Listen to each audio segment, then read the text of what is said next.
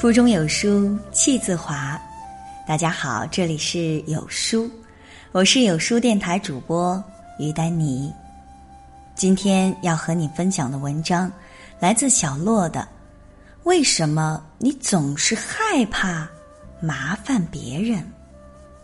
我们一起来看看作者是怎么说的。生活当中。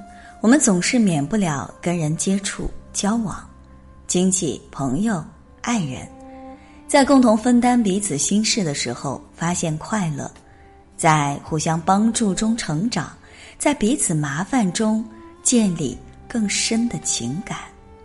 但是，总有一些人会在这样的人际交往中存在困惑，每次需要别人帮忙的时候。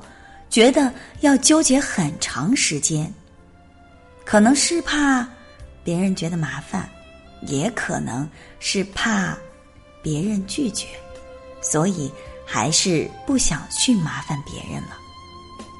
不过，在别人麻烦自己、想让自己帮忙的时候，会毫不犹豫。曾经看到过这样的一幕：一个小孩子排队买麦当劳。一个年轻妈妈和五岁左右的儿子排队点餐，妈妈让小男孩自己点。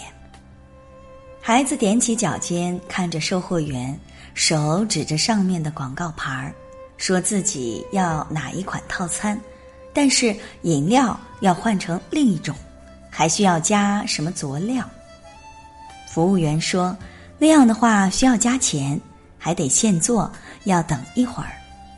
小男孩点点头说：“没关系，我和妈妈可以等。”小孩子几句话把自己真实的需求怎样去调整说的一清二楚。当时我的心里有些许感动，觉得小男孩是一个能够表达自己的需要的人。随后我又想到了我的一个朋友，他每一次都是点正常的套餐。不会有任何的其他要求。如果想要换掉套餐里的固定搭配，他会选择另外去点，甚至多要一袋番茄酱都会觉得不好意思。我问他为什么呀？他说那样会不会太麻烦人家了？我感念着朋友的贴心，总是为他人着想，可是却又觉得。是不是小男孩的方式是对自己更加的关爱呢？为什么两个人会有这样的不同？为什么有些人不是很在意自己的需求，总是会牺牲自己来爱护他人呢？心理学研究发现，这些内心活动、人际互动，主要是与我们的自尊有关。按照自我价值定向理论，自尊是个人按照一定的价值标准对自己进行价值评判后获得的自我价值感。当评价结果是肯定的，自我价值感得到确立，个体就会获得较高的自尊感；反之，自尊会受到伤害，出现自我贬低的现象。面对他人的需求。你是选择牺牲自己，还是听从自己内心的选择，不为他人妥协？这与你是如何看待自己的是息息相关的。总觉得自己不够好，也会让我们更容易委屈自己。我们会害怕提出自己的要求，害怕麻烦别人，会压抑自己的真实需求和情感，想要去迎合别人的需求。而自己的需求总是被自己否定了，或者直接忽视了。不愿麻烦别人的背后，都有颗敏感善良的内心。瑞瑞是一个很活泼开朗的女孩子，在我看来，她是很喜欢去麻烦别人，也经常被人麻烦。在办公室的时候，经常会听到她说。你帮我把门关一下呀，或者帮我递一下文件呀，而别人也很乐于帮助他，并且有什么事儿也会找他帮忙。我曾经问他：“你难道不觉得找别人帮忙，别人会觉得麻烦？或者别人让你帮助的时候，你会觉得麻烦？”他说：“并不会呀，因为我在帮助别人的时候会开心，别人能想到我。那如果我让别人帮助我，他们也会觉得被重视。”来往多了，自然关系就更亲近了。我想，有的时候是我们自己夸大了麻烦别人的结果。大部分时候，别人并不会觉得被麻烦，而是我们自己所想象的。而给别人添麻烦的想法，是当我们觉得自己不够好时才会出现的。其实，在我们自己都不认可自己的时候。才会在寻求帮助时，本能的觉得自己是会被拒绝的，自己是不容易得到别人的帮助的人，或者会觉得，如果我不去帮助别人，让别人来帮助我，真的会亏欠别人了，是麻烦了别人，也总是在麻烦别人的时候，常常感到恐惧、紧张和焦虑。提出想法的时候，也总是会战战兢兢、小心翼翼；而在别人需要帮助的时候呢，我们总是想要第一时间就去帮助别人解决麻烦，因为只有在这样的方式中，我们才会觉得自己是一个被需要的人，是别人认可的人，这样才会得到内心的满足。所以，不愿意麻烦别人只是一个表象。真正影响我们的是我们对自己的认可。你已经足够好了，无需他人的肯定。小诺就是这样的一个女孩，在生活中也总是想要去委屈自己，去满足室友的无理要求。室友向他借钱，每次都不会说自己不方便不能借。而当自己需要用钱的时候，也根本不好意思向室友开口。每次需要帮忙的时候，也总是会说：“别人也很忙的，还是算了吧。”当他去帮助别人的时候，如果办不好，就会觉得自己很差劲，真的很恨自己为什么做不好。你已经足够好了，无需他人的肯定。一个美好的自己，并不来源于我们是否所有的事情都要答应别人的要求去帮助他们。一个美好的自己，不在于是否每次都能把事情做好。一个美好的自己，是来源于真正充盈的自己，来源于对于自己的定。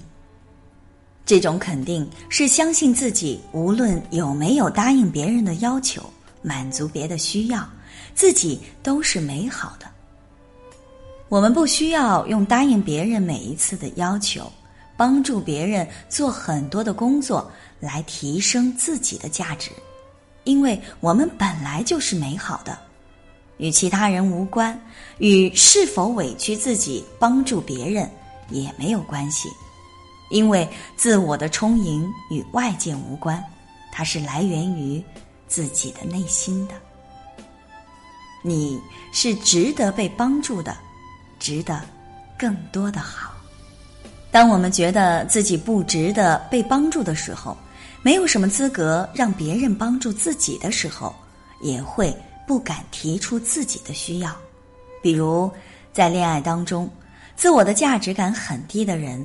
总是会觉得他对我好一点就可以了，我没有什么资格让他对我更好。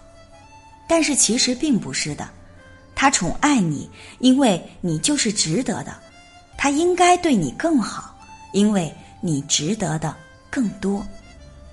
所以提出自己的需求，敢于提出自己的需求，是高自尊的表现。